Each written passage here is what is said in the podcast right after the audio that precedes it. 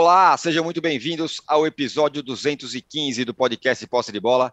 Edição gravada na sexta-feira, dia 1 de abril, mas aqui só falaremos verdades. Eu sou Eduardo Tironi e já estou conectado com os meus amigos Arnaldo Ribeiro, Juca Kifuri e Mauro César Pereira. Fluminense e Flamengo se enfrentam no Maracanã nesse fim de semana, decidindo o título do Campeonato Carioca. No jogo de ida, quem diria, o Flu venceu o Rubro Negro por 2 a 0 e pode perder por até um gol de diferença para ser campeão do lado rubro-negro, começaram as dúvidas sobre o futuro do trabalho do Paulo Souza. E, de novo, o fantasma do Jorge Jesus volta a assombrar a Gávea. O título do Fla é obrigação diante do título, do treino, de tudo. O título, se for pelas Laranjeiras, alivia a barra do Abel Braga e da diretoria. O Fla-Flu, o duelo de um técnico brasileiro contra o português, serão os assuntos do primeiro bloco. E no segundo bloco vamos falar da final paulista entre Palmeiras e São Paulo. O jogo vai ser no Allianz. É mais equilibrada do que a final carioca? Qual é o mérito do trabalho do Ceni até aqui? O time ganhou corpo. O Palmeiras vai com qual estratégia para fazer o placar que precisa? O Arboleda, claro, não voltou do Equador, foi multado pela diretoria do São Paulo e é mais um desfalque para o time. Vai fazer falta? Tudo sobre esse confronto entre de outro confronto entre treinador português e brasileiro. No terceiro bloco, a gente vai falar da seleção. O Neymar já não é o maior jogador do Brasil, do time? Um recado importante: você que assiste a gravação do podcast pelo YouTube, não deixe de se inscrever no, no canal do All Sport. Você que escuta o podcast na sua plataforma predileta, não deixe de seguir o Posse de Bola. É, a gente já tem uma enquete aqui. No final do terceiro bloco, claro, o Juca vai entregar o ratão de bronze, que foi modificado, o ratão de bronze nesse, antes desse, do começo desse programa com algumas novas informações. Ele vai entregar o ratão de bronze e nós temos uma enquete aqui, muito bem elaborada, como vocês podem ver, aqui para quem está acompanhando o nosso podcast ao vivo. A pergunta é a seguinte: quem vai ser campeão? São Paulo e Fluminense? São Paulo e Flamengo? Palmeiras e Fluminense? Ou Palmeiras e Flamengo? Entendeu a jogadinha? Sim. Dê lá o seu voto e a gente vai dando as parciais aqui. Bom dia, boa tarde, boa noite a todos. Juca, é... o Fluminense estava nessa situação é, de vantagem lá na pré-Libertadores contra o Olímpia. Teve o jogo de volta, pumba, acabou eliminado. Por outro lado, o Fla não jogou nada no primeiro jogo da decisão e está pressionado. O Paulo Souza já está pressionado. Bom dia, boa tarde, boa noite a todas, todos. Quem nos vê, quem nos ouve. Olha, de fato, mas eu vou precisar manter a minha coerência. A coerência de dizer que em dois jogos o melhor prevalece sobre o pior. E eu não tenho a menor dúvida, assim como o Abel Braga não tem, de que o Flamengo é superior ao Fluminense e que, portanto, não está nada resolvido para o Fluminense, apesar da excelente vantagem. Vantagem que o Fluminense conseguiu num jogo em que ele apostou numa bola e acabou tendo duas, graças à desastrada entrada em campo do zagueiro Léo Pereira. O Flamengo, mais uma vez, criou, criou, criou, principalmente no primeiro tempo, e não fez. Mais uma vez, a meu ver, jogou com uma certa arrogância, assim com uma certa convicção de que faria o gol eh, na hora que se dedicasse a fazê-lo, não fez e perdeu por 2 a 0. É complicado tirar essa diferença numa decisão. Mas eu, apesar de todas as, as questões que envolvem o Flamengo e da obviedade de que enquanto Jorge Jesus não vier, haverá este fantasma, a cada mau resultado do Flamengo, haverá quem clame pela volta do Dom Sebastião, eu ainda acredito mais em que o Flamengo seja capaz de fazer o resultado de que precisa de pelo menos levar essa decisão aos pênaltis. E se eu tivesse que apostar em quem vai ser o campeão carioca, aí no caso, tetracampeão carioca, eu apostaria no Flamengo. Tem essa coisa né, que o futebol já nos ensinou, da dificuldade de ultrapassar certas fronteiras. Né? Em São Paulo e no Rio, que tem os campeonatos mais disputados, porque com mais clubes grandes do que nos outros campeonatos pelo país afora, não há nenhum tetracampeão no profissionalismo. Hum. Corinthians esteve perto disso e não conseguiu. Agora é o Flamengo, de novo, às portas de conseguir e com essa situação para resolver neste sábado. Eu tenho para mim que vai conseguir, mas vai ter que suar sangue, porque também tem esse lado. O Abel Braga sabe muito melhor o que é um Fla-Flu do que sabe o Paulo Souza. Mas eu reitero, eu ainda acredito que o Flamengo vai reverter esse resultado. Olha, quem vai suar sangue aqui, Juca, é a gente pedindo likes, hein? Vamos chegar então, fazer uma meta já alta, hein? 5 mil likes, tá? Cinco, vocês falam que é uma eu, boa. Vocês, é uma vocês boa, falam é que, eu, que, eu, que, eu, chuto baixo, queremos alto hoje. 5 mil é likes. Boa, é uma boa meta. Farei aqui uma declaração a, atrás do, do joinha, é, que, é, que é a seguinte: eu quero uh, dizer a todos que eu estou, de alguma maneira, tenso, porque desde que acordei estou sem Wi-Fi, estou fazendo o programa no 4G, porque há um problema da fibra ótica aqui na região onde eu moro, já em vias de ser consertado, mas ainda não consertado. Eu espero firmemente não cair neste dia 1 de abril, neste dia da mentira. Não vai cair e a gente vai ter 5 mil likes. Estou confiante é, nisso. O Mauro, o canal do Saulo aqui no nosso chat fala: inacreditável que já querem a cabeça do Paulo Souza. Apesar da falta de resultados, e eficiência do time, falta fé e paciência. Ou estou sendo otimista demais? E aí, o Ralan Damasceno também fala hoje eu vejo o Flamengo compacto, com os antecessores, as bolas aéreas eram quase pênalti para o adversário. A defesa, para mim, é um grande mérito do Paulo Souza. Alguns jogadores é um demérito da diretoria. Você disse, escreveu também, Mauro, que o Paulo Souza foi mal, mas ele não é o único culpado. E ontem, o dia inteiro rolando aí nas redes sociais, imagens dos jogadores trotando durante o jogo e questões além do Paulo Souza para serem resolvidas. É, o que está acontecendo assim, é muito claro, é, é, é, aquilo que se repete há algum tempo, né? reprisa mais do que filme da sessão da tarde. É, entra um técnico, não faz exatamente aquilo que os jogadores querem, e aí fica esse climinha, né? É, de insatisfação. Claro que o técnico também tem sua responsabilidade, porque ele tenta colocar em prática mudanças muito radicais que não está conseguindo fazer. Isso é um fato, a gente constata. Eu sempre tenho dito aqui, a gente tem que esperar para ver. Não dá para você ficar querendo avaliar no segundo, terceiro jogo. Isso é coisa de gente histérica, maluca, ou que sempre quer ter razão. Né? Aquele doido que sempre quer ter razão. Aquele que falava assim, série não serve, manda embora. Renato, legal. Renato vai e faz um monte de bobagem depois de algumas goleadas, né? Ah, Renato também não serve. Ele está sempre certo. Essa pessoa está sempre certa. Isso é maluquice, isso não é análise, isso é fanfarronice. Eu estou fora disso aí, pelo amor de Deus. Mas é, a partir do momento que você chega numa fase de uma decisão, mesmo sendo de estadual, em que ele já teve 10 dias para trabalhar até a final, teve esse tempo todo, aí você chega a uma conclusão. Bem, a coisa não está caminhando. Ela precisa de mudanças.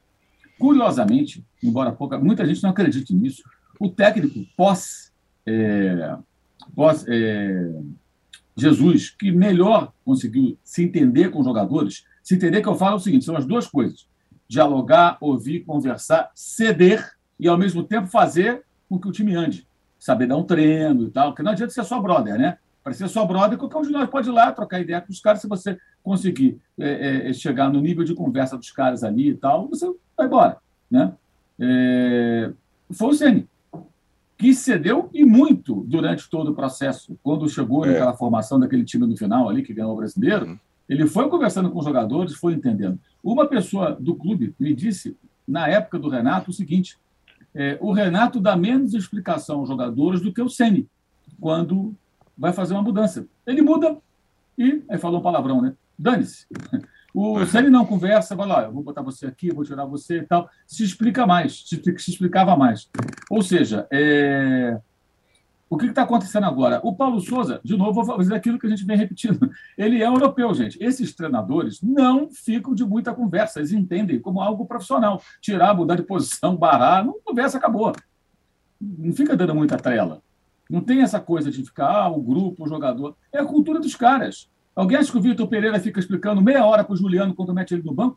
Foi o primeiro medalhão corintiano a ficar no banco. Ó, vem cá, Juliano, senta aqui, vamos tomar um café sabe? Ou faz um cafuné. Não, ele pega, dá a camisa de reserva e acabou, meu irmão. Estamos conversando. Vai jogar o um mosquito. Pô, mas o mosquito é um mosquito. E aí? Acabou. Ponto final. Então, é, esses jogadores que na Europa se adaptavam a essa relação, porque eles eram um corpo estranho ali, chegando num outro ambiente, aqui formam uma espécie de uma fortaleza. Isso não é só no Flamengo. Isso acontece no mundo inteiro, né? depois de muito tempo de sucesso. E para quebrar isso aí, você tem que ter respaldo, mas tem que ter habilidade, que eu acho que o Paulo Souza não está tendo. Ele precisa. Agora é hora dele ceder. Essa semana, após essa derrota, seria o momento dele conversar com os jogadores, tentar encontrar uma solução, um time que funcione melhor com base naquilo que ele fez e naquilo que ele encontrou, não do Renato, mas anterior.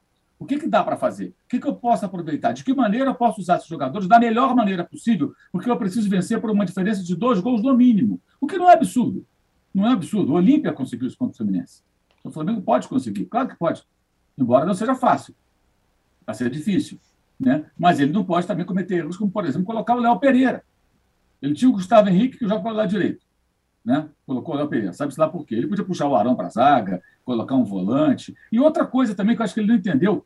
Embora o Flamengo tenha uma certa cobrança e, para muita gente, obrigação de vencer esses jogos, o que eu acho até um exagero, porque você desmerece o Fluminense quando fala que tem que, obrigação de vencer, eu acho que não é obrigação, mas ele tem que ser mais cobrado porque é o time mais forte. São dois jogos. Estava 0 a 0 eu não tenho que partir feito um louco para o ataque, eu tenho que ganhar de qualquer maneira. Isso aqui não é jogo único que o meu adversário tem a vantagem do empate, é uma final em dois jogos em que o 0 a 0 não muda nada. Continua tudo igual para o jogo seguinte, que vai ser no mesmo estádio, na mesma situação, e ele vai ter sempre mais torcida eh, apoiado do que o seu adversário. Então, por quê? esse afã todo pela vitória, aquela loucura do final, o Lázaro na direita. Aí vem as coisas, né? Pô, ele fez várias experiências, lado esquerdo ali, para ala. Quem saiu melhor, Lázaro? Aí, no final, ele põe o Marinho. Por que o Marinho? Aí vem o problema, que desagrada alguns jogadores. Pô, você queima o cara, põe o cara fora da posição, isso atrapalha, isso não é legal e tal. E isso está acontecendo. Claro que eles não vão falar, mas as atitudes, o comportamento, Aí no final, o Felipe Luiz, que foi um dos culpados, além do Léo Pereira, o segundo maior culpado pelo primeiro gol, porque ao invés de dar uma uhum. dividida, uma estourada, ele foi tentou desarmar o, cano no pé de ferro, perdeu e o cano fez o gol. Ah, o Hugo falhou? Não acho que falhou, acho que a bola era defensável, mas se você tem um goleiro mediano, você vai tomar gols assim. Tem um goleiro espetacular, ele pega esse tipo de bola. Simples assim. O Flamengo tem um goleiro mediano hoje. O Hugo é um goleiro mediano. Se vai ser um grande goleiro no futuro, só Deus sabe. Que sempre essa coisa, o Hugo vai ser. Não sei se vai ser. Se for, legal. Hoje não é. É um goleiro comum né? e acaba tomando gol, mas ele não é o culpado. O cara estava cara a cara ali com ele, embora fosse uma bola defensável. A culpa maior do Léo Pereira, depois a culpa do, do, do, Felipe Luiz. Aí vem falar em química. Química, química. Desculpa, gente, não é questão de química. É questão de boa vontade dos jogadores, de querer fazer o que o técnico, técnico quer, e do técnico entender que algumas coisas não estão funcionando. Tá? E pelo que eu apurei, ele, ele como acontecia com o Domenech, acontece com esses treinadores, vou repetir, você está de novo, Victor Pereira, não dá muita trela, não dá muita conversa. Alguém acha que o Abel Ferreira fica explicando uma hora e meia por que o Felipe Melo não vai jogar a final da Libertadores? Eu duvido. Pode até falar, Felipe, é o seguinte, ó, você vai ficar de fora, está voltando de lesão aqui, fica no banco, pode usar em tal situação, talvez no final. Ainda foi para a coletiva pré-decisão contra o Flamengo, lá em Montevideo, sentou do lado do treinador numa boa. Sabendo ou não que ele ia jogar. Eu duvido que o Abel Ferreira vai ficar dando uma hora de explicação para o jogador, entendeu? Aqui a gente limita muito isso por intermédio de ex-jogadores que vão para o microfone e defendem essa coisa. Não, o grupo, não sei o quê. Então a gente não vai avançar nunca. Porque sempre teremos nos clubes brasileiros jogadores mimados que, depois de conseguirem alguns títulos, eles acham que não podem ser tocados. Então não adianta trazer gente de fora com essa mentalidade. Aí entra a, a diretoria do Flamengo, que precisava intervir, que não intervém, que não vai lá, não, não, não participa. Tem, tem, tem que chegar. Não tem um jeito, só tem um jeito para mim ali. é chamar os jogadores na frente do técnico e falar: o técnico é esse aqui. Não vamos mudar. Queiram vocês ou não. E depois chamar o técnico e falar: meu camarada, não está funcionando. Quais são as soluções que você tem? Né? Aí conversar só com o técnico. O que, que você vai fazer? Nós estamos na merda para sábado aí, cara. Tem que dar seu jeito aí. Como é que vai ser? Você vai fazer o quê? O que você está pensando? Vai mudar o quê? Vai insistir? Dá para conversar. É conversa profissional, não é querer interferir na escalação. Pô, muita gente questiona por que, que você colocou na ala esquerda um jogador que não joga ali, que não, mal foi testado na função. O que está acontecendo? Você não acha, Paulo Souza, que é o momento, de repente, não fazer tanto. Porque o que acontece? Ele tem dois anos de contrato. Esse ano está se apresentando para ele. Se ele, for, se ele for sensato, ele vai pensar assim, creio eu, tá? Cara, eu não consigo fazer as mudanças todas que eu quero de porrada.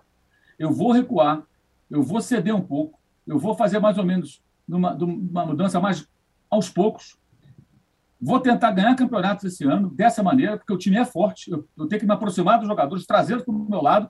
E aí, para o ano que vem, aí eu faço uma limpa aqui, falo, não quero esse, não quero esse, não quero esse, não, sabe? não renova, negocia e mudamos o elenco. Aí eu tenho respaldo de títulos, de vitórias, tem a torcida comigo. Aí já esqueceram Jorge Jesus, eu sou vitorioso. Aí eu faço para o ano que vem um segundo estágio, uma mudança.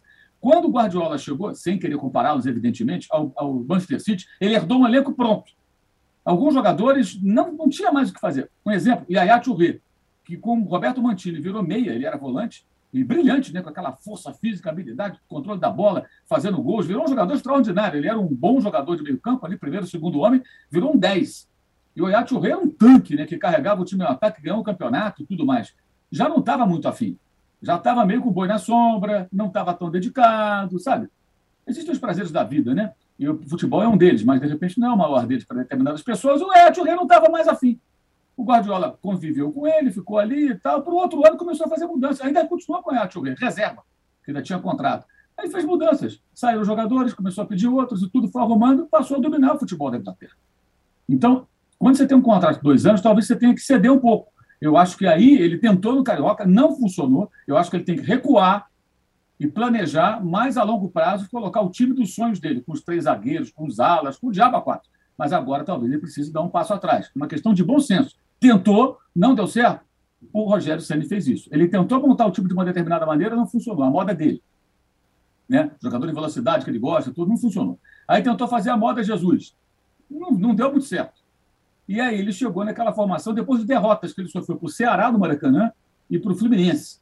Essas duas derrotas, ele quase caiu. Foi quando ele se juntou com os jogadores, aí virou Felipe Luiz, meio terceiro zagueiro, Diego de segundo homem, antes, depois o Arão virou zagueiro, e ele ajustou o time e ganhou o Campeonato Brasileiro, e ganhou a Supercopa do Palmeiras, e ganhou do Fluminense o Campeonato Carioca. Né? Então ganhou os títulos. Também ganhou a Taça Guanabara, que esse ano o Fluminense ganhou. Ganhou quatro taças, se você quiser contar a Taça Guanabara. Né? Já que o Fluminense celebrou, ele pode celebrar também. Aí mandaram o cara embora. Né? Fizeram aquela grande bobagem. Então, é, é, é, é, o momento que o Paulo Souza também tem que ser flexível. Eu acho que não tem, ele não é o único culpado, ele tem responsabilidade, mas, mas é evidente que os jogadores também têm que colaborar e tem que entender o seguinte: eles são perdedores hoje. Pode botar no título aí, Rubens. Hoje, o elenco do Flamengo, hoje, estão falando isso em 1 de abril, dia da mentira, mas é verdade, é fato, de 2022. Hoje, o Flamengo tem um elenco de jogadores perdedores. As vitórias ficaram na temporada retrasada. Eles perderam o brasileiro, foram vice, eles perderam a Copa do Brasil para o time do Alberto Valentim, o Atlético Paranaense, o que é uma vexame. Perder para o Alberto Valentim é um negócio inaceitável. É, só eu, o Barbieri e o Renato, que o Flamengo perderam, né? O Barbieri da Correia de Bragantino. E, é, e perderam a Libertadores. Perderam a Supercopa em cinco pênaltis que jogaram fora, né? E agora podem perder o Carioca para o Fluminense, que foi eliminado da Copa Libertadores pelo Olímpia recentemente, vivendo uma crise com o seu principal jogador sendo negociado. Então, hoje, o elenco do Flamengo é formado por. Hoje, hoje. Eles são perdedores hoje. Eles é que têm que mudar esse negócio. Não adianta botar só a culpa no técnico, não. E o torcedor do Flamengo, que fica só botando a culpa do técnico, está sendo ingênuo. Porque eles vão moendo um atrás do outro. Porque se fortaleceram, criaram ali essa, esse, essa, essa fortaleza, que os defende de tudo. E diante da falta de uma cobrança direta em cima dos jogadores, eles fazem sempre isso. Não é coincidência. O Domenech foi a mesma coisa. Também teve culpa. O time do Flamengo tomava gol atrás do gol. Ele não conseguia arrumar uma defesa. Claro que teve responsabilidade. Como o Paulo Souza está tendo agora. Se o Domenech não soube se ajustar no passado, e caiu, vai acontecer a mesma coisa com o Paulo Souza se ele não se arrumar. Mesmo, o Tirone, que o Flamengo ganhe o título no sábado. Porque não vai adiantar. Ganha no sábado, digamos que ganhe do Esporte Cristal lá no, no Peru, terça-feira, aí tropeça com o Atlético Goianiense na abertura do brasileiro. Aí perde para o São Paulo na sequência, entendeu? As derrotas vão acontecer, porque não tem paz, não há harmonia. Então, não, mesmo que ganhe o campeonato agora, isso não tem vida longa. Ou muda, as pessoas se entendem, ou não vai a lugar nenhum. Mas é importante deixar claro, o torcedor tem que se ligar nisso. Hoje, esses jogadores estão entregando à torcida do Flamengo só fracassos e derrotas. O vice, de novo, vai ser cantado pela torcida adversária, não pela do Flamengo, que gostava de sacanear do Vasco com gritinho de vice de novo. É o Flamengo que está às portas de ser vice de novo. E quem pode mudar são eles. Quem pode mudar são eles. E o Fluminense vai fazer o mesmo jogo. É o roteiro de sempre, não tenho a menor dúvida. Vai jogar fechado, vai picotar o jogo, mas vai competir. Competir como os caras do Flamengo não competem. Muito bem. O Arnaldo, é, esse ponto do Mauro é, é, uma questão, né? Até hoje esses jogadores do Flamengo eram inatacáveis. É o Gabigol, é não sei quem e tal, com essa herança de 2019. E aí a gente, o Mauro falou, e a gente vê manifestações sobre isso, com relação aos jogadores. Não é que o Paulo Souza tá fritado e daqui a pouco ele vai cair. Agora já tem é, dedo apontado para jogador. É, por exemplo, Lucas Martos aqui está falando: a torcida do Flamengo não pode tratar o marmanjo que ganha milhões como se fossem bichinhos de pelúcia. Tudo é problema do técnico. Quem está na noite? Quem virou cantor? Esses caras têm que ser cobrados, diz aqui o Lucas Mar Martos. É... é isso. Fala aí, Arnaldo. fala aí, bom. E, e fala do Fluminense bom, também. Fala, fala, tá, pode deixar. Que, que tá, que tá no, na boca de ser campeão. É, Não, aliás, eu... aliás, Âncora e Arnaldo, eu, eu, eu quero chamar a atenção e eu mesmo cometi, né? É, este erro, ou este vício, mais do que um erro, a gente tem uma tendência terrível de falar mais do perdedor do que do ganhador, né? Ah, sempre. Vai ser assim tem, no São Paulo e Palmeiras também. Tem, tem, sido é assim com o São Paulo e Palmeiras, embora jamais são paulinos do que palmeirenses na imprensa. E é claro que há mais rubro-negros do que tricolores no Rio. Mas uhum. a gente fala muito mais de quem perdeu do que de quem ganhou. Embora, Sim. evidentemente, no caso do Flamengo e do Fluminense, seja por causa da disparidade de forças, né? Exato. É eu, eu acho que nas duas finais você tinha ou ainda tem, como o Juca falou, favoritismo é, do perdedor, né? No caso do Rio, mesmo com dois gols de diferença, é aquilo, você não consegue apontar o Fluminense favorito para ganhar o título, mesmo com uma vantagem considerável. E acho que em São Paulo é um pouco diferente, mas também o Palmeiras, é, digamos, foi uma surpresa, é, é, não tão grande, e acho que tem aquelas pe pequenas diferenças fundamentais nas duas finais dentre as quais torcida única e não torcida única. No Rio, de novo, o estádio vai estar meio a meio. A torcida do Fluminense também esgotou os seus ingressos. Então tem essa situação que em São Paulo, eu acho que novo, difere não, né? muito. Finalmente, é, né? Finalmente, exatamente. Porque né? não foi ninguém na quarta-feira. Isso, com a vantagem. que não foi quarta-feira, ele perdeu um grande momento do seu clube. Claro, evidentemente. Com a, com a vantagem de 2 a 0 aí os caras, né? Opa, tamo, criaram coragem aí vão encher o, o, o pedaço do Fluminense. Mas, então, para falar do ganhador primeiro, depois só completo o que já foi dito sobre o Flamengo, e eu concordo com, com as análises do Mauro e do Juca.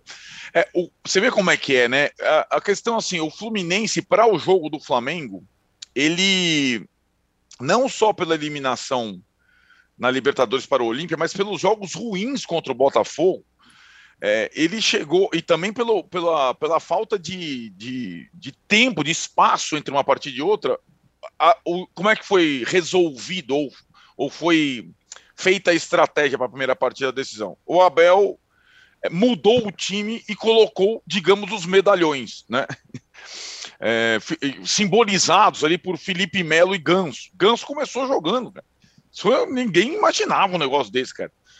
Numa partida em que é, você tem um adversário muito hábil para conter, a estratégia do Abel foi chamar os mais experientes, ó, vamos jogar na final aqui, vamos. E o, e o, o Fluminense, como disse o Mauro, competiu, mesmo com jogadores já de uma certa idade e tudo mais. E pelo jeito, pelo que o Abel sinalizou depois da partida, mesmo com os possíveis retornos do Nino e do Luiz Henrique, que são fundamentais, mas ficaram um tempo afastados por lesão, a tendência é que ele mantenha o time de marmanjos no, no, no, no jogo da volta e, e deixe os meninos para o segundo tempo, por alguma eventualidade. E acho que o mérito do Fluminense nesses jogos com o Flamengo, que eu posso colocar no plural, né? Porque o Fluminense vem surpreendendo nos Fla-Flus, é, com técnico X contra técnico Y, com técnico Z contra técnico W, é, com elencos diferentes. O fato é que o torcedor do Fluminense, cara, tá, se sente. E a, e a questão da final do estadual do Rio era a diferença, né? Porque na hora da decisão o Flamengo levava melhor, mas nos jogos é, não eliminatórios, digamos assim, o Fluminense vinha se dando bem. E acho que a, a estratégia vai ser muito mais, talvez, para o Fluminense mental do que tática e outra outro coelho da cartola que o Abel venha a tirar.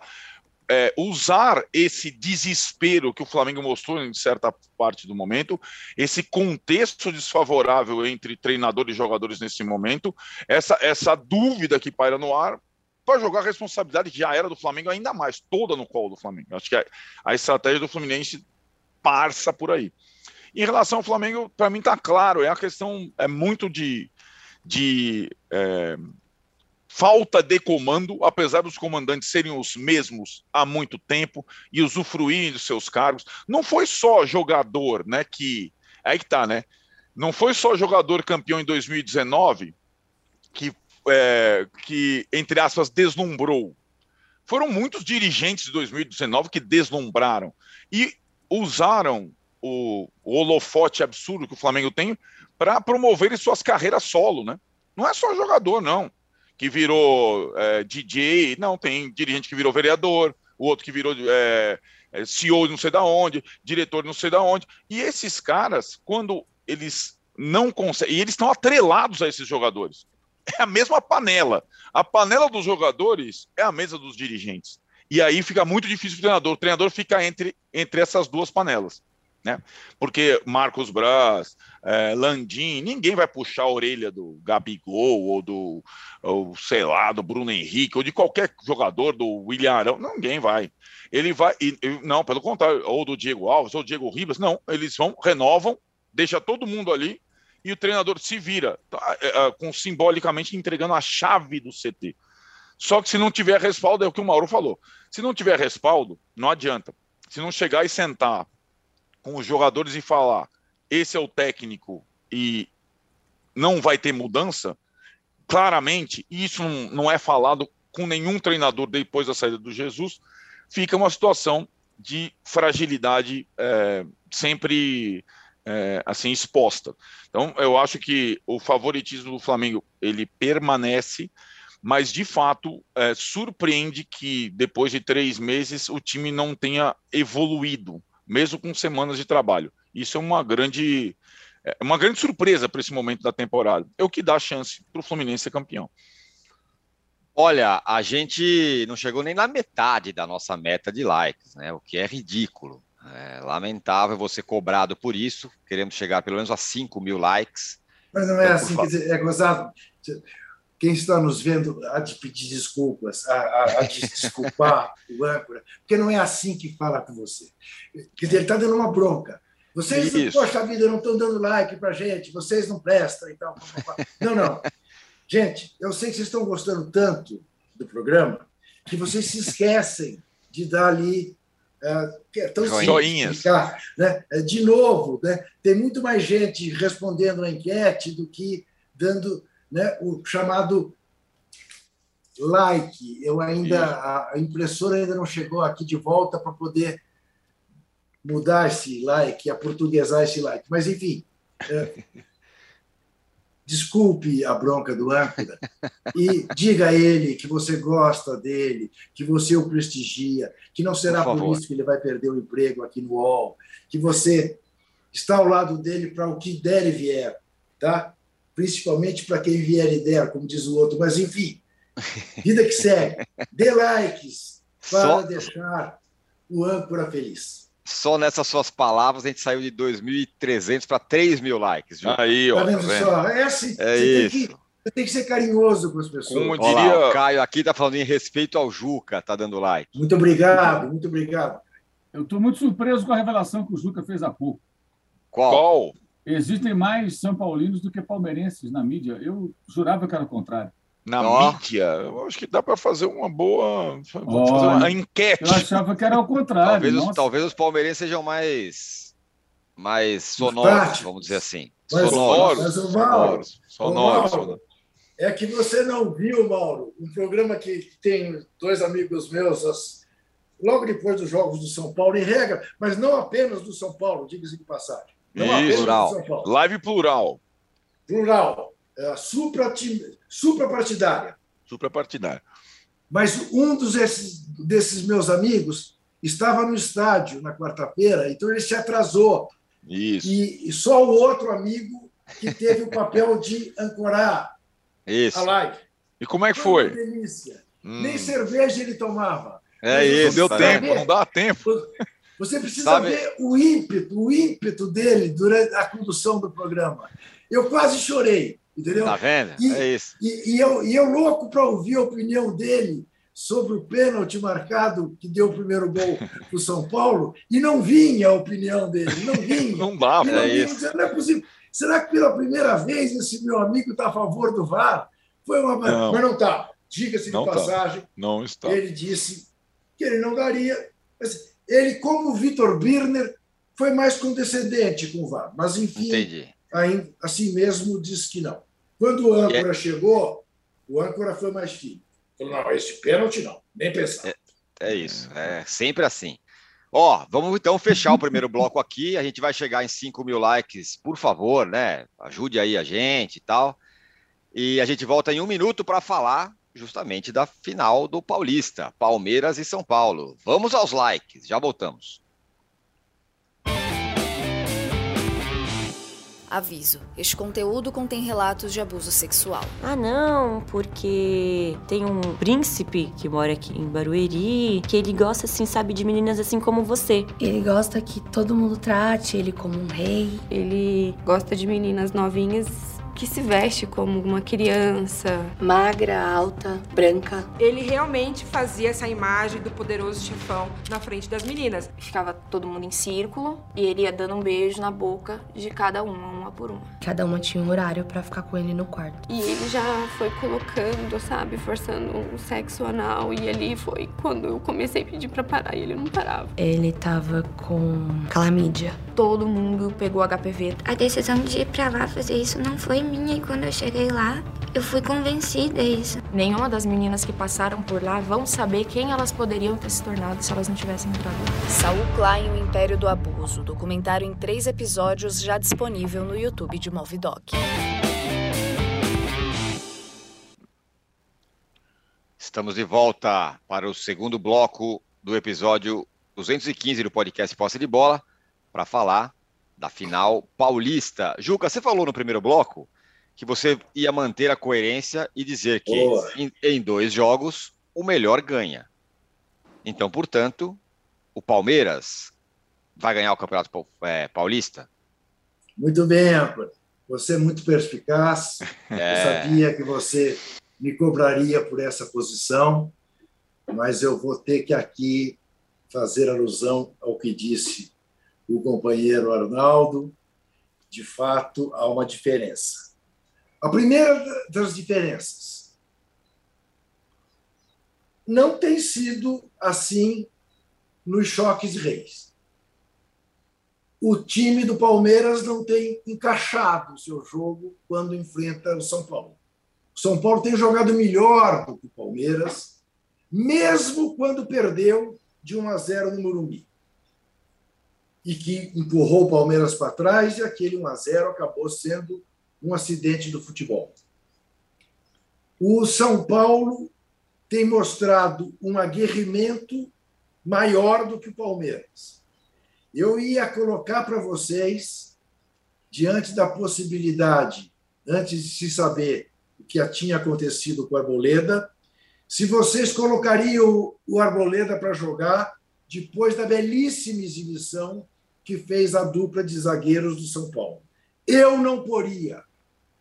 E acho que o Arboleda fez um favor ao São Paulo ao cometer mais uma indisciplina.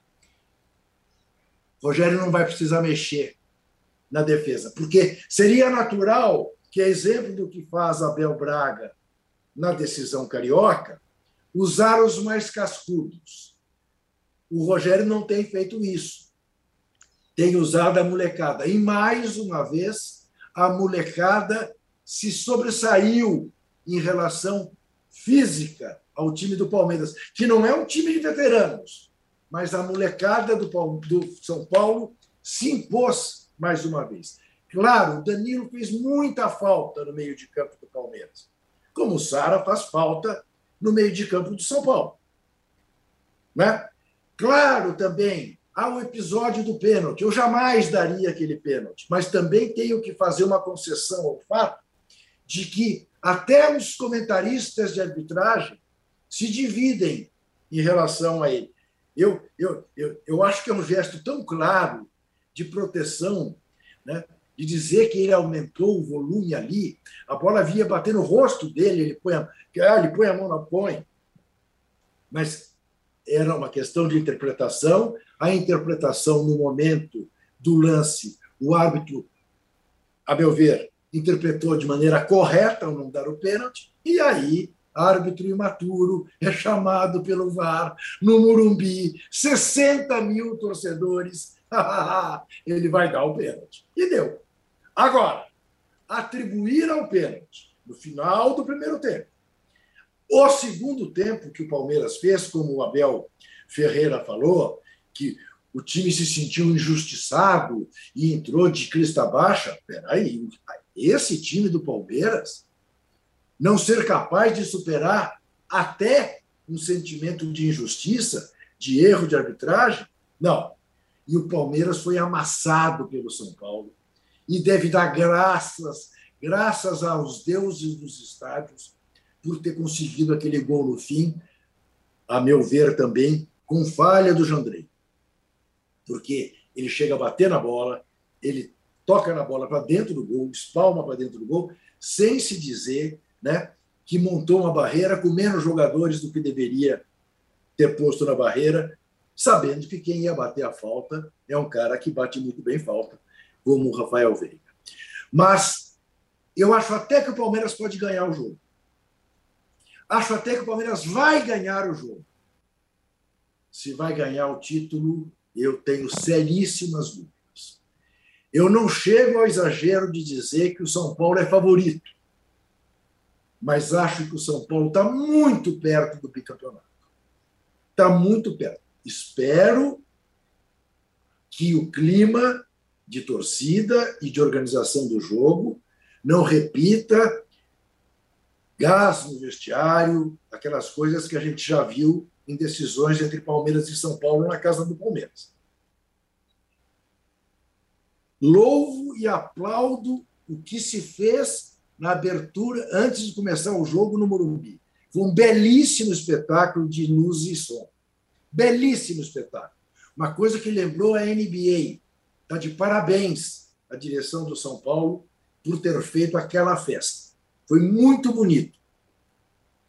Vamos ver o que o torcedor do Palmeiras é capaz de fazer, levando em conta que o estádio não estará com a sua lotação completa, por causa do show do tal do Marlon Five, que o, que o, que o âncora tanto aprecia e que eu, eu... jamais ouvi na minha vida. Mas, enfim, uh, em resumo, tenho para mim que o Palmeiras possa perfeitamente ganhar o jogo. Se por dois gols de diferença para levar para os pênaltis, acho muito difícil, muito difícil, dada a abnegação que esse time do São Paulo tem demonstrado. E com um aspecto adicional favorável ao São Paulo. Independentemente de vir a ser bicampeão ou não, o São Paulo mostrou para sua torcida, reiterou para sua torcida que pode confiar numa campanha boa em 2022 com esse time que o Rogério está montando, abrindo mão de todas as principais contratações que o São Paulo fez. E que, num determinado momento, claro, poderão ser usadas e bem usadas, que são todos bons jogadores. Mas a confiança do Rogério nessa molecada E o que essa molecada está rendendo? O Palmeiras que põe as barbas de molho. Não há a diferença que há no Rio de Janeiro. Não há. A diferença aqui é muito menor. É muito menor. E eu fosse São Paulino, aliás, eu disse isso sexta-feira. O simples fato de quebrar a invencibilidade do Palmeiras já será alguma coisa para o São Paulino guardar com carinho. E como o São Paulo não está na fila do campeonato estadual, olha, São Paulo, São Paulo disputa. A, a menos que haja uma catástrofe, uma goleada que é improvabilíssimo, né? o São Paulo terá disputado uma decisão com absoluta dignidade e honrando a sua camisa. Isso não é pouca coisa uh, para a história recente do São Paulo. Olha, é, aqui o, o Rodrigo Rabelo está falando, âncora, vamos aos fatos. Um, São Paulo jogou melhor. Dois, não foi pênalti e teve invasão. Três, o único que entrou pelo cano foi o Flamengo. Segue o jogo, diz aqui o Rodrigo Rabelo. O Arnaldo, não vai ter arboleda. Arboleda, para surpresa de zero pessoas, não voltou da festa no Equador. Provavelmente não vai jogar. E aí, é, é mais uma questão? Eu acho que o Juca deu é, nas pinceladas todas no contexto. Essa questão da Arboleda, eu acho que a gente enxerga só de um lado, e é um jogador meio já marcado por essa coisa, né? O Arboleda meio. jogou é, na quarta-feira os 90 minutos, ele nem vinha sendo titular contra a Argentina, no jogo diante da torcida equatoriana que celebrou a classificação do Equador para a Copa do Mundo. É, ele, dentre outras coisas, ele deu umas, uns desarmes no Messi que viralizaram aí e tal e tudo mais. E o Equador foi buscar o empate no final do jogo. A torcida, a loucura. É, é a, o que fez a torcida do São Paulo para o time aqui, a torcida do Equador fez para a seleção deles lá. O Arboleda levou a família pela primeira vez ao estádio, a filha e tudo mais. Então, tem um contexto aí que a gente não consegue e mais. Aí que eu, aí tem um detalhe, pra, porque tem que contar a história toda. O São Paulo não quis fretar avião e pagar um avião para buscar o Arboleda, como fez o Flamengo para buscar o Isa e o Arrascaeta. Não, não vamos gastar, tal, não sei o que lá. E botou lá o cara num voo de carreira comum, tal, não sei o que, perdeu o avião, perdeu um treino. Então, assim, se o São Paulo quisesse o Arboleda aqui, ele tinha que ter buscado o Arboleda lá. Certo? Mesmo que a gente discuta sempre essa coisa do jogador de futebol mimado ou irresponsável. É, eu ia falar isso, meu. O cara é não assim, pegar um avião, é difícil. É também. assim que, mas é assim que alguns funcionam. É. E é assim que ele funciona. E é assim que o São Paulo quis renovar o contrato dele por não sei quanto no ano passado, sabendo que ele deveria disputar a Copa do Mundo nesse contexto. E vai ter muito mais data FIFA e Copa do Mundo. Então não renova o contrato do cara, traz outro. Então o São Paulo também. Agora, é aquilo, ficou cômodo, é mais ou menos como o Juca falou, nas entrelinhas. É nesse. A falta em um dos treinos vai, pode, vai justificar o plano do Rogério de manter o time, provavelmente. Né? Então tem essa. essa E acho assim, é, o São Paulo, de fato, talvez nem o Rogério esperasse que ele encontrasse um time titular numa reta final de campeonato com um rodízio feito e um time titular tivesse a marca da base, né, dos garotos, como o Juca descreveu. É curioso também que o ano passado, sob o comando do Crespo, na decisão é, contra o Palmeiras, também Palmeiras favorito à época, o time do São Paulo, nas duas partidas finais, perdeu logo no início dois dos experientes, entre os quais Daniel Alves, que nunca mais jogou, e Benítez, não sei se vocês lembram, e aí entraram os meninos que eram na época Luan, Lisiero, Igor Gomes, Gabriel Sara. E o São Paulo foi campeão nos dois jogos com a base. E acho que a base é uma das diferenças, o aproveitamento da base entre São Paulo e Palmeiras. É curioso, porque a base do Palmeiras ela se é, materializou no Danilo, que é um baita jogador que deve voltar, mas os outros garotos eles não, é, eles não se firmaram Aí o Palmeiras vende o Patrick de Paula, agora empresta o Renan para o Bragantino, coloca o Gabriel Menino na lista de dispensados. E, e o Palmeiras não conseguiu é, trazer a qualidade que esses meninos mostraram nas categorias de base, em alguns jogos como profissional, para o time principal. E eu vejo o Palmeiras hoje é, com limitações de elenco por conta de não poder utilizar tão bem os garotos da base, como o São Paulo tem feito, não só pelo Rogério Senni, nos últimos anos todos. Então, quando o Abel Ferreira lá não funciona o Dudu, não funciona o Scarpa, ele olha para o banco e ele não acha ninguém. Essa é uma questão, né, para ser resolvida para o jogo de domingo, para tentar reverter uma vantagem de dois gols por parte do Palmeiras. Qual seria o plano B? Se teria um plano alternativo, e principalmente para a temporada inteira do Palmeiras. Porque eu acho que o Palmeiras mostrou nesse início ter um time muito forte. Talvez ele se julgasse muito forte, ou mais forte do que é de fato, até perder a invencibilidade. Tomou uma chacoalhada, porque jogou mal e perdeu a invencibilidade de forma clara. E é como disse o Juca: o jogo caminhou na quarta-feira para o Palmeiras ser é, golpeado e nocauteado, e não ter outra chance. Caminhou para 3 a 0 até 4 a 0 E o Palmeiras conseguiu um gol, então uma vantagem de dois gols é reversível, sim, desde que o Palmeiras faça uma partida esplêndida e o São Paulo jogue mal. Então tem toda essa né, nessa conjuntura. E acho que para mim, depois do Mundial, é, da Recopa e do Paulista, é, e o Palmeiras é, teve já essas experiências no, no ano, no, estamos em abril, já teve essas três experiências. Para mim, está claro que o elenco do Palmeiras precisa ser reforçado sim para o restante da temporada. Né? E que a diretoria do Palmeiras, que também reclamou da arbitragem e tal, tem o direito de reclamar da arbitragem, mas tem que, primeiro, reforçar o seu time. Segundo, explicar a questão lá da contusão do Everton com a CBF. Teve isso também, né? O corte do Everton por uma suposta lesão e, sobretudo, é, explicar para o seu torcedor que na decisão do campeonato, não sei se vocês viram como é que está o palco atrás do gol, ele vai ter 25% a menos da capacidade num jogo final de campeonato. São coisas que a diretoria do Palmeiras também tem que explicar. Né? Porque é Olha, como... Ronaldo, ah, Ronaldo uh, eu acho que quem tem que explicar a liberação do Everton não é a direção do Palmeiras. É a CBF e o Tite. É a CBF. Né? Porque, e a comissão primeiro, técnica.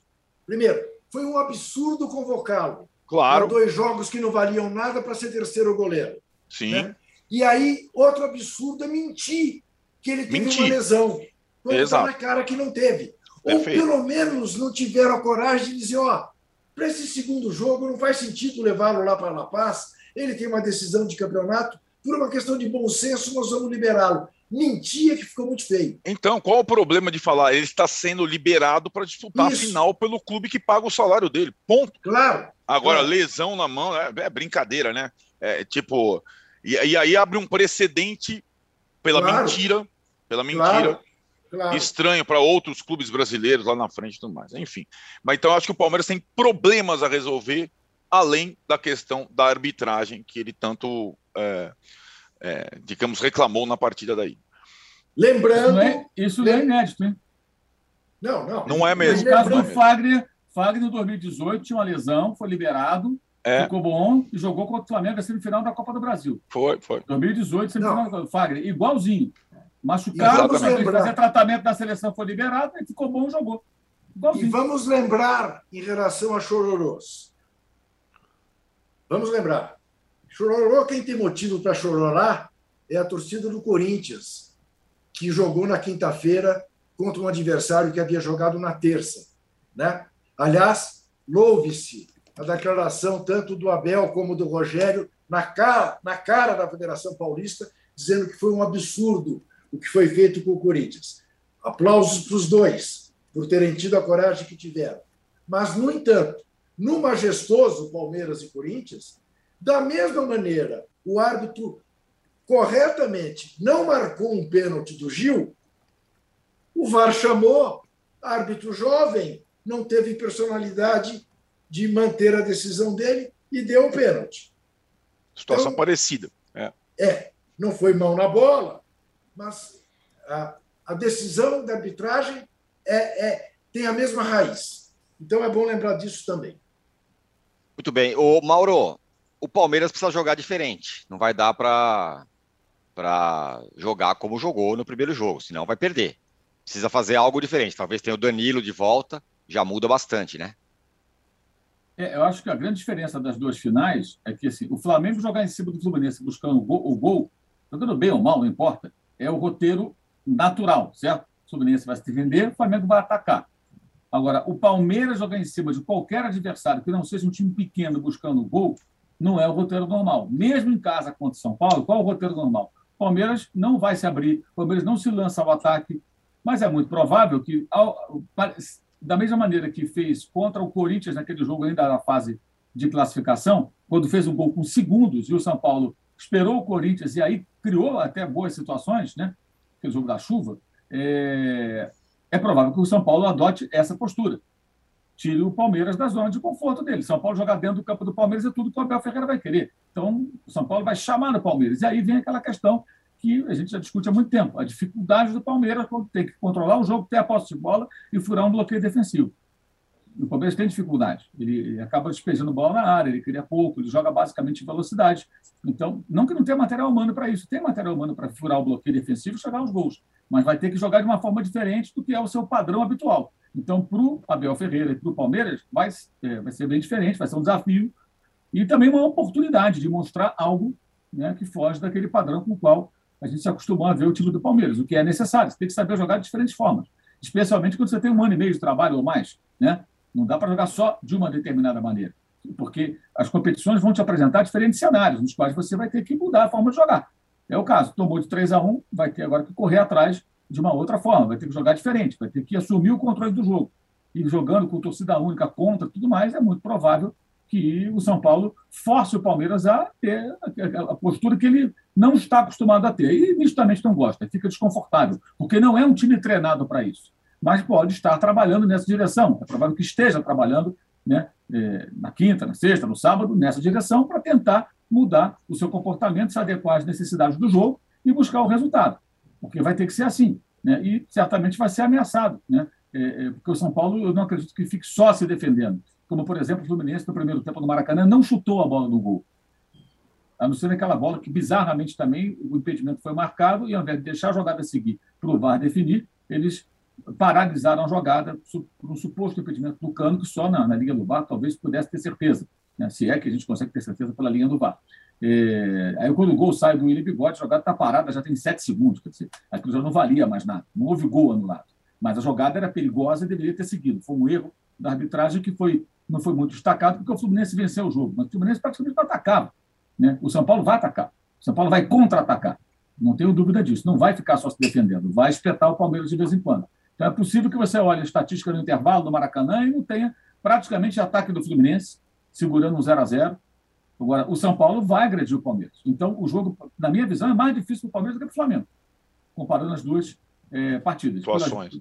É, é, a situação, a necessidade do placar é igual, fazer dois gols. Só que um, falei, é o roteiro normal, Flamengo em cima do Fluminense. Quem está atacando está mais perto de fazer o gol, pelo menos em tese. Né? Agora, o Palmeiras atacando agredindo o São Paulo não é bem o roteiro esperado. E a diferença do adversário. O São Paulo é melhor que o Fluminense, acho eu.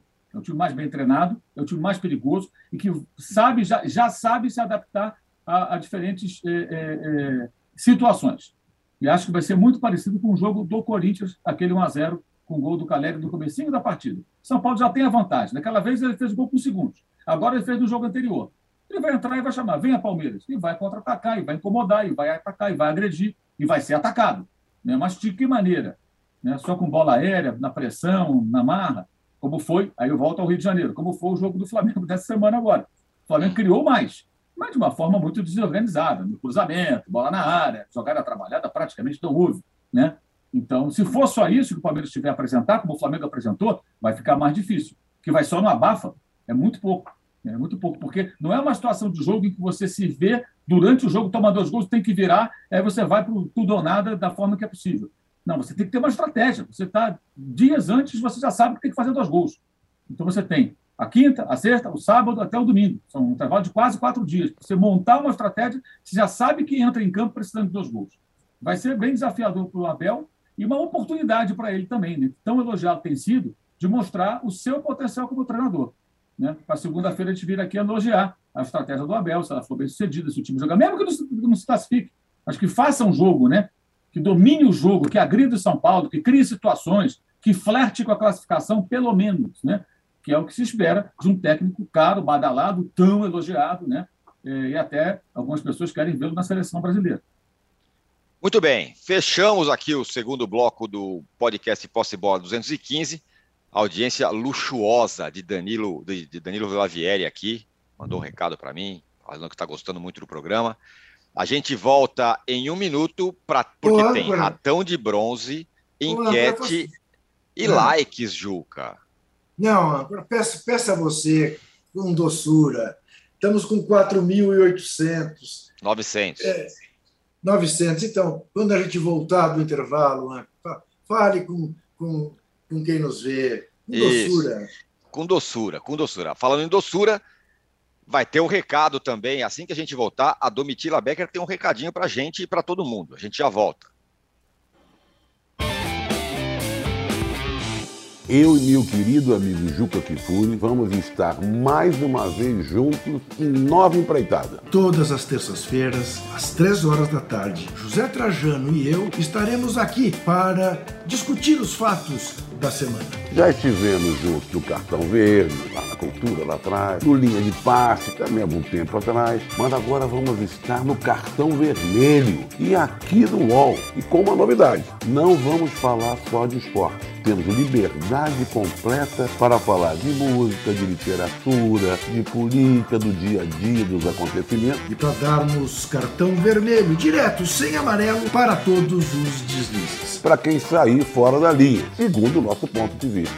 Toda terça-feira, 3 horas da tarde, no canal UOL e nas principais plataformas de podcast.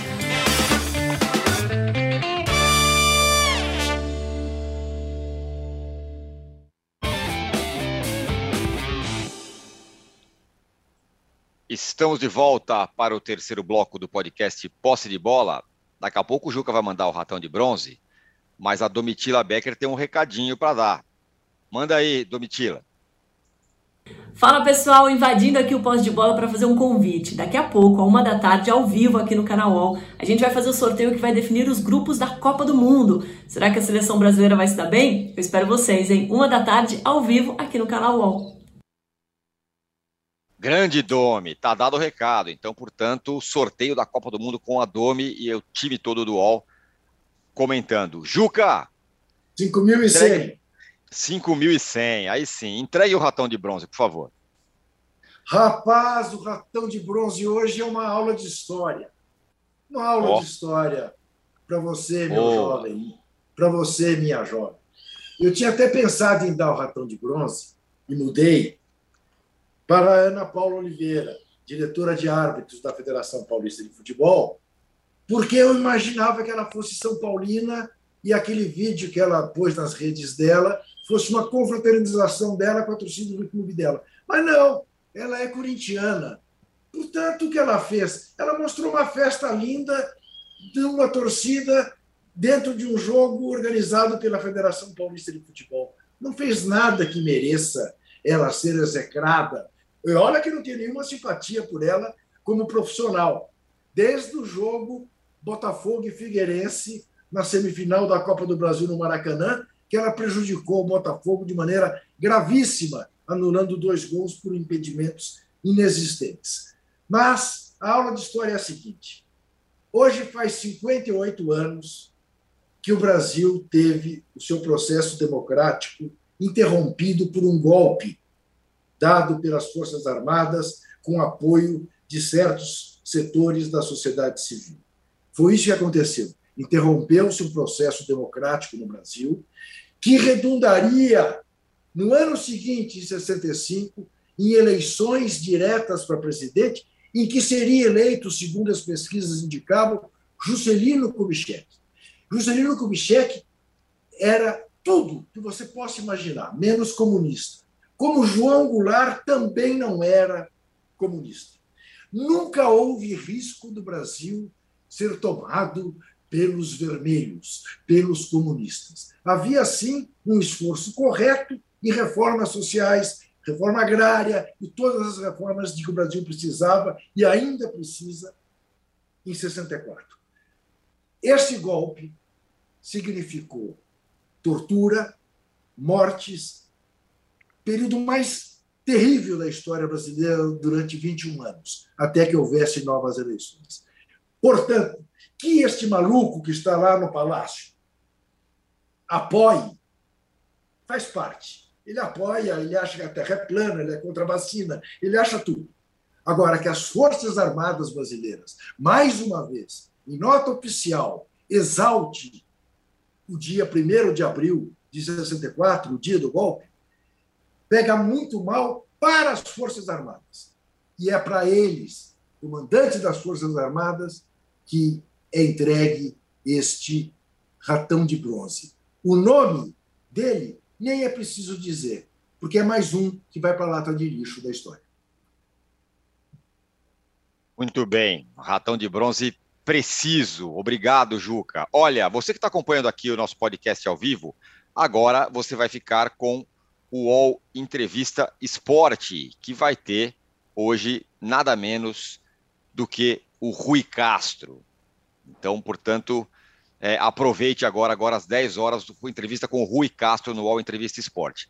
E a uma da tarde, live especial do sorteio da Copa do Mundo com a Domitila Becker, como ela disse o recado aí para a gente agora. A gente vai seguir mais um pouquinho aqui para falar rapidamente, bem rapidamente, em uma palavra, Arnaldo, o Neymar não é mais o jogador mais importante da seleção brasileira? Não, e já não é de agora. Não é preciso ganhar da Bolívia na altitude para sem o Neymar para ter essa conclusão. Ele já não é há algum tempo. E você tem alguma listinha aí: Marquinhos, Casemiro, Paquetá agora, vai vendo. Vinícius é, Júnior tá chegando. O Neymar, mas o Neymar, se ele se considerasse, se ele colocasse na cabeça que sendo mais um, ele pode ajudar mais, talvez ele seja bem importante. Protagonista, ele não funciona. Isso já está claro para mim. E acho que a seleção está conseguindo uma certa independência nessa reta final de preparação. Veremos, veremos. Você também, o que você acha, Mauro? Ele já não é o principal jogador do time dele há algum tempo, né? É, então é natural time, que ele não seja um jogador tão importante na seleção brasileira, porque ele não joga um futebol hoje extraordinário. Ele é um jogador talentoso, um ótimo jogador, mas ele não é mais um jogador imprevisível, um jogador ultra decisivo, que poderia ser, né? Não sei se ainda pode ser, aí depende muito dele também. Mas, de fato, vai perdendo. Não sei se o Tite vê assim. Essa é a grande questão, né? O Tite o vê ainda como é. O cara fundamental, vai montar o time sempre em função dele, vai sacrificar eventualmente outros atletas para que ele possa se sentir mais à vontade, né? distribuindo tarefas é, é, é outras para os demais e deixando mais soltinho. Vamos ver. E aí, Juca? Olha, eu também acho, como os companheiros, é, evidentemente que tem que levar o Neymar, não pode levar o Neymar e permitir a ele os privilégios que foram permitidos durante a Copa da Rússia, em hipótese alguma, porque eu estava lá e vi o quanto aquilo pegou mal entre os jogadores, entre as famílias dos jogadores que não tinham os mesmos privilégios que tinha o papai Neymar, que ele seja tratado feito mais um. E que o Tite, de fato, tenha aprendido a lição que o Tite diz ter aprendido. Que Copa do Mundo é um torneio curto, não dá para ficar insistindo com quem não esteja dando certo. Ou seja, não está dando certo, saca do time. A seleção brasileira, sem o Neymar, foi campeã da Copa América, coisa que não conseguiu com o Neymar, e fez jogos interessantes nas eliminatórias sem a, a presença dele. Eu quero ressaltar que Gostei demais da vitória na Bolívia, não por ganhar de 4 a 0 da Bolívia, porque a Bolívia não representa nada, mas pela inteligência com que o time jogou na altitude. Gostei muito, mas muito mesmo. Então, espero que isso tenha dado ao Tite a firmeza, até porque ele não vai continuar, como ele já anunciou, a firmeza necessária para não ser dependente do papai Neymar e do Neymar Júnior que trate o Neymar como um jogador mais um na seleção brasileira. Talento ele tem, quem sabe ele ponha na cabeça que é a última chance dele de ganhar uma Copa do Mundo. Muito bem, fechamos aqui o podcast Posse de Bola número 215. Só vou dar, vou dar só os números finais da nossa enquete. Quem será campeão? São Paulo e Fluminense, 49%. São Paulo e Flamengo, 31%. Palmeiras e Fluminense, 10%. Palmeiras e Flamengo 10%. Chegamos a 5,6 mil likes. Muito obrigado a vocês e ao Juca também. Esporte pela democracia. É isso aí, Juca. É isso. Valeu, rapaziada. Até segunda. Tchau. Ditadura, ditadura nunca mais. Nunca mais. Você pode ouvir este e outros programas do UOL em uol.com.br podcasts. Posse de bola tem pauta e edição de Arnaldo Ribeiro e Eduardo Tironi. Produção de Rubens Lisboa. Operação de ao vivo de Fernando Moretti e Paulo Camilo. Coordenação de Fabrício Venâncio e Juliana Carpanês. Os gerentes de conteúdo são Antônio Morei e Vinícius Mesquita. E o diretor de conteúdo é Murilo Garavello. Qual?